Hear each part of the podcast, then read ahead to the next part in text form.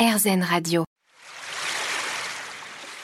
L'instant présent Aurélie Godefroy. L'instant présent sur RZN Radio, votre émission hebdomadaire avec aujourd'hui Nadalette Lafonta qui nous accompagne et qui nous parle de son dernier livre Nos tempêtes sont à la hauteur de nos rêves. Alors, Nadalette Lafonta, vous parlez entre autres euh, de ce chemin de vie hein, qu'on se constitue aussi. On, voilà, on doit faire avec les épreuves, mais après, il y a d'autres choses aussi avec lesquelles on doit on doit gérer tout ça et notamment nos choix dictés. Alors, qu'est-ce que vous entendez par là? Parce que c'est important. hein. Oui, c'est, à mon avis, c'est un, un des concepts essentiels du livre. C'est-à-dire que quand on, est, quand on est jeune, quand on est en phase d'apprentissage de la vie pendant un certain temps, on, se trouve dans un environnement, dans un, contexte, dans une culture, dans une famille, dans une religion, dans un pays, etc. Et ce contexte induit des choix dictés. C'est-à-dire ce contexte vous dit, vous devriez, vous, vous, vous pourriez, il serait bon de faire ceci, ceci, cela. Alors, en effet, ce sont des injonctions qu'on peut prendre ou ne pas prendre. C'est pas forcément ce qu'on ferait de soi-même. Mais en même temps, ces injonctions, à un moment, peuvent être une bonne, une bonne solution, une solution économique et surtout écologique pour apprendre la vie. Alors, en effet, pendant un certain temps, vous allez aller dans un univers qui ne vous correspond pas. Vous y allez peut-être y souffrir, peut-être y réussir, peut-être apprendre des choses. Et puis, à, à un moment, ces choix dictés, ces choix que le, le, système vous aura imposés, ben, il sera temps de ne pas, de pas en rester esclave, de ne pas en rester prisonnière et de changer pour vos propres choix. Mmh. Mais ne vous prenez pas la tête parce qu'à un moment de votre vie, vous avez vécu une vie qui ne vous semble pas aujourd'hui la meilleure du monde. Cette vie que vous avez vécue, c'est une étape et, et à cette étape, vous avez fait exactement ce que vous pouviez et ce qui est juste. Mmh. Parce que vous ne pouviez pas faire autrement. Mmh. Oui, effectivement. Donc, on est le produit de, de la culture familiale, mmh. euh, sociétale. Enfin, il y a beaucoup de choses hein, qui se rejoignent de l'école aussi. Hein. Oui, mais ce, que je, ce sur quoi je veux insister, c'est que le regret et le remords sont totalement improductifs et stériles. Donc, ne regrettez pas ce que vous avez fait. Ça, vous avez fait ce que vous pouviez. Mmh, bien sûr, non, c'est important de le souligner. Alors du coup, enfin, dans ce que vous dites, moi, ça me fait forcément penser à Jung. Il y a ce mmh. fameux processus d'individuation où c'est ouais, entre 45 et 50 ans, où là, d'un seul coup, on devient vraiment qui on est et on tombe le masque. Et j'espère même encore à 60 ans en ce qui me concerne. Oui, c'est certain que c'est la chance de cet accident opératoire, c'est que j'ai eu le temps de tomber le masque. Du jour au lendemain, je n'étais plus une mère parfaite, j'étais plus une femme parfaite, j'étais plus une professionnelle euh, du business parfaite. Je n'étais plus que moi, et c'est sur ce moi qu'il fallait que je travaille et qu'il fallait aussi euh, que je cesse de vouloir servir l'autre pour enfin me respecter et m'écouter. Mmh. Oui, parce que ce que vous dites, c'est qu'on adopte en fait des rôles, mmh. ça c'est important ce terme, pour plaire. On est toujours en quête aussi d'approbation mmh. et finalement c'est une recherche de l'amour. Pour plaire, pour faire plaisir, on adopte des rôles, on prend des manteaux et on prend toute une série de choses, la mère parfaite, euh, la femme euh, accomplie, euh, l'executive woman qui réussit, etc., dont une partie est sympa et vous va bien mais il y en a vraiment trop pour vous. Et, mmh. et en fait, dans cette vie, où était l'écrivaine? Où était Nadalette?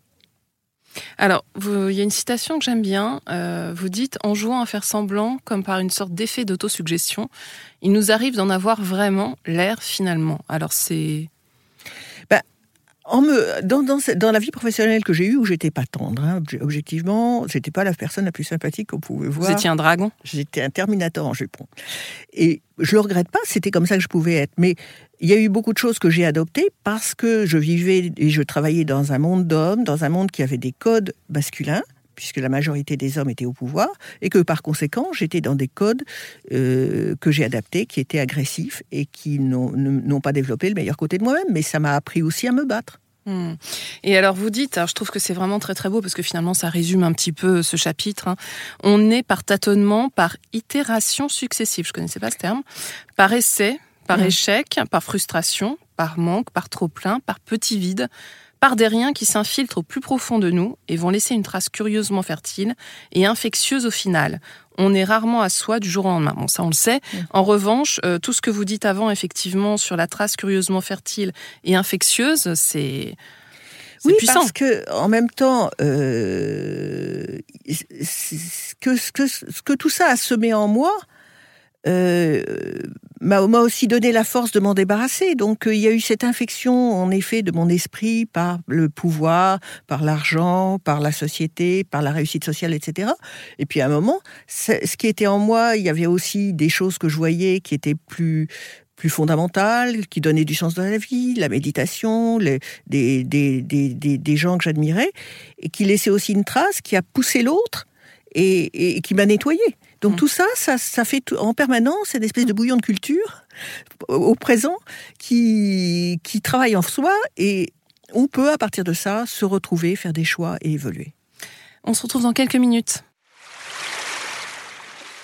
L'instant présent Aurélie Godefroy. L'instant présent sur RZN Radio, votre émission hebdomadaire. J'ai la grande joie de recevoir aujourd'hui Nadalette Lafonta, qui vient de publier, je le rappelle, Nos tempêtes sont à la hauteur de nos rêves. Alors, Nadalette, vous dites que notre existence, finalement, c'est une longue succession d'ébauches. Alors, c'est très poétique, hein, comme vous savez faire, mais qu'est-ce que ça veut dire? Ben, il y a la version 1 de moi qui a, qui a fait ce qu'elle a pu. Et puis après, c'est un petit peu justement ce terme itération sur lequel on venait. C'est que comme euh, dans un logiciel informatique, il y a la version 1, la version 2, la version 3. Et à chaque fois, à la marge, en tout cas, il y a des, des je l'espère, des améliorations et des bugs qui sont réparés. Voilà, c'est ça, c'est ça, c'est ces ébauches de, soi qu'on voit tout autour de la vie, de la, de, dans nos, vies de femmes, dans nos vies professionnelles, dans, nos vies de mère aussi. Hmm. Alors justement, pour en revenir à cette vie de femme, euh, vous faites un aparté assez intéressant dans le livre sur la question du prince charmant. Euh, racontez-nous, qu'est-ce qui s'est passé pour vous? C'est quoi cette réflexion sur le prince charmant? Ben, vous savez, moi, j'étais comme toutes ces, jeunes femmes euh, en train de me dire, le, je vais trouver le mec idéal il va être beau, pas, pas peut-être très fortuné, mais quand même relativement fortuné, et puis en bonne santé, et puis rigolo, et puis ceci, et puis cela. Alors oui, le prince charmant. Le prince charmant, euh, ben, j'ai rencontré des hommes formidables.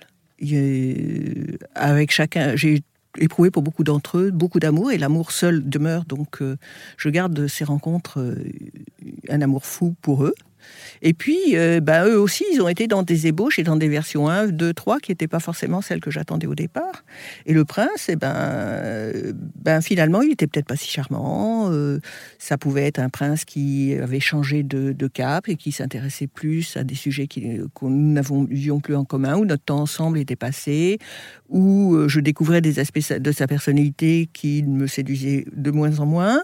Bref, tout ça fait que le prince, en effet, il est peut-être charmant un moment parce qu'on est dans le feu de l'amour, et puis souvent, euh, parfois, il n'est il plus charmant parce que en même temps, eh ben, la princesse, elle n'est pas si charmante que ça. Mmh. Mais donc, c'est quoi la leçon de cette histoire?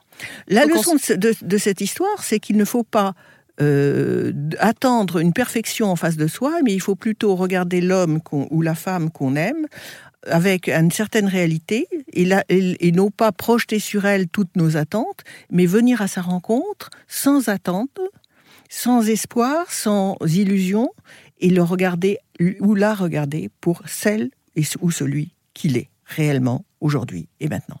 Hmm. Et ensuite, donc, quand même faire preuve de discernement pour voir si ça nous convient ou pas. Hein. Oui, oui, mais au moment où on l'a vu vraiment, on sait s'il nous convient ou pas. Mais on ne lui fout pas tous ses rôles et tous ses manteaux qu'on traînait dans un coin. Et on lui met un petit peu de papa, mais en mieux, un petit peu du frère, mais en mieux, et puis un petit peu des amis, des Jules qu'on a eu avant, mais en, mais en mieux. Il est peut-être pas tout ça, il est peut-être simplement lui-même. Ça n'a rien à voir avec papa, avec ton frère et avec tes Jules précédents heureusement. Heureusement. Alors, euh, parlons du GPS, parce que alors ça, ça m'a fait sourire cette expression. Euh, vous dites euh, la plupart d'entre nous entament leur chemin avec un GPS pourri, sans en connaître la, la cartographie générale ou les séquences de l'itinéraire, et encore moins le lieu et l'heure d'arrivée, terrain incognita.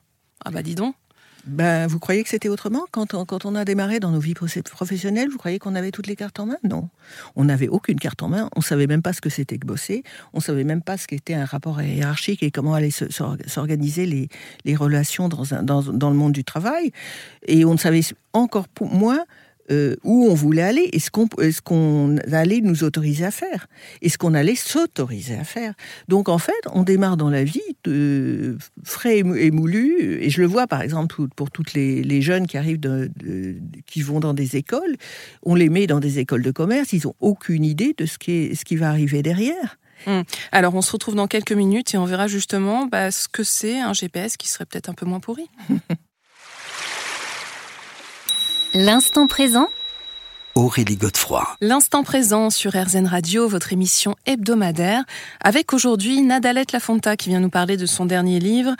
Euh, nos tempêtes sont à la hauteur de nos rêves. Alors on venait de, on vient d'évoquer à l'instant ce GPS, ce GPS pourri comme vous l'appelez dans votre livre.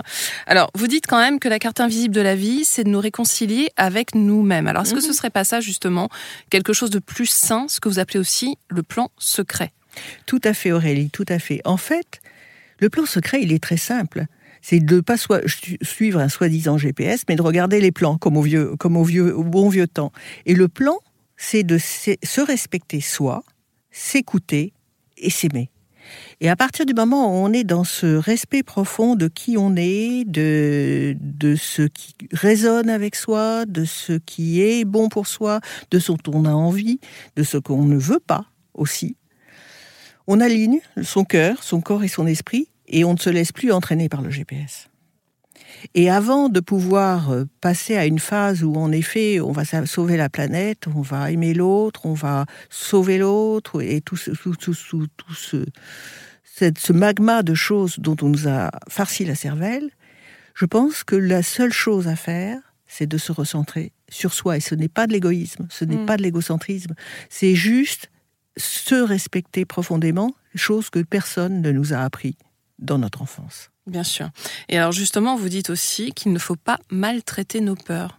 Oh non, pas maltraiter nos, peurs. Et moi, je suis toujours amie avec mes peurs et je sais que... Mais alors a- comment on fait concrètement? Concr- concrètement, c'est très simple. On les accepte, on les, on, on- on- on- comme on, accepte no- notre enfant intérieur. Tout le monde est à peu près ok sur l'idée que nous avons un enfant intérieur qu'il faut respecter. Alors rappelez-nous quand même vous ce que vous entendez par enfant intérieur, parce que tout le monde n'a pas la même définition. Moi, pour moi, l'enfant intérieur, c'est cette petite fille qui a 4 ans, à qui on dit euh, ton- tu, as, tu as probablement tué ton frère, ou tu aurais pu passer à la poubelle parce qu'il y avait 50% de chance. Et cet enfant, elle a ses peurs. Elle a ses peurs qui l'ont drivé pendant toute sa vie. Cette petite fille, je sais la prendre aujourd'hui dans mes bras et lui- dire, avec ma, ma maturité de femme de 67 ans, oui, bah, tu as peur, cette peur, elle existe, mais elle peut s'amenuiser, elle peut se calmer.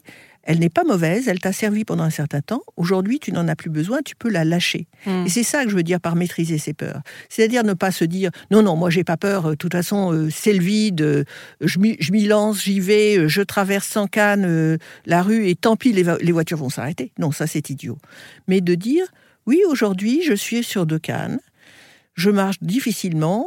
J'ai envie de traverser, ben je vais en effet pre- prendre plutôt la main de quelqu'un ou passer sur un passage clouté, me mettre dans des conditions de risque euh, entendues, mais en même temps euh, respecter en moi le, fait que j'ai pas d'équilibre et cette peur de, du déséquilibre, euh, ça ne veut pas dire que je ne l'affronte pas. Je- je peux à certains moments marcher seul, mais si je sens que je suis en déséquilibre, si je sens que j'ai besoin d'être rassuré, me pencher vers moi et me rassurer. Hmm, donc ça passe vraiment par l'acceptation, hein, c'est des mots-clés. hein. Par l'acceptation et par le centrage. Alors le centrage, justement, revenons-en à cette méditation qui vous a beaucoup aidé. Mm. Euh, justement, comment est-ce que vous, vous avez pratiqué dans un premier temps? J'avais pas tellement de moyens, j'avais que mon téléphone. Donc je prenais mes écouteurs et il y avait à l'époque un, un programme gratuit de 21 jours de méditation de Deepak Chopra en anglais. Moi je travaille en anglais, donc ça n'était pas un problème, mais c'était extrêmement puissant. Il y, avait, il y avait des tas de thématiques. Et en fait, comme je passais à mon temps à ne rien faire, j'écoutais les méditations, pas une fois, mais dix fois par Ce qui fait que j'ai pris cette, euh, j'ai développé cette capacité de me mettre en méta, c'est-à-dire de me mettre dans un état quasiment de transe euh, avec moi-même, où les choses se réalignent, où le temps passe, où, je, où les, les- le- la négativité s'évapore et où je reprends des forces. On se retrouve dans quelques minutes, Nadette Lafonta, et on va évoquer ensemble les paradoxes du chemin vers soi. Vaste programme.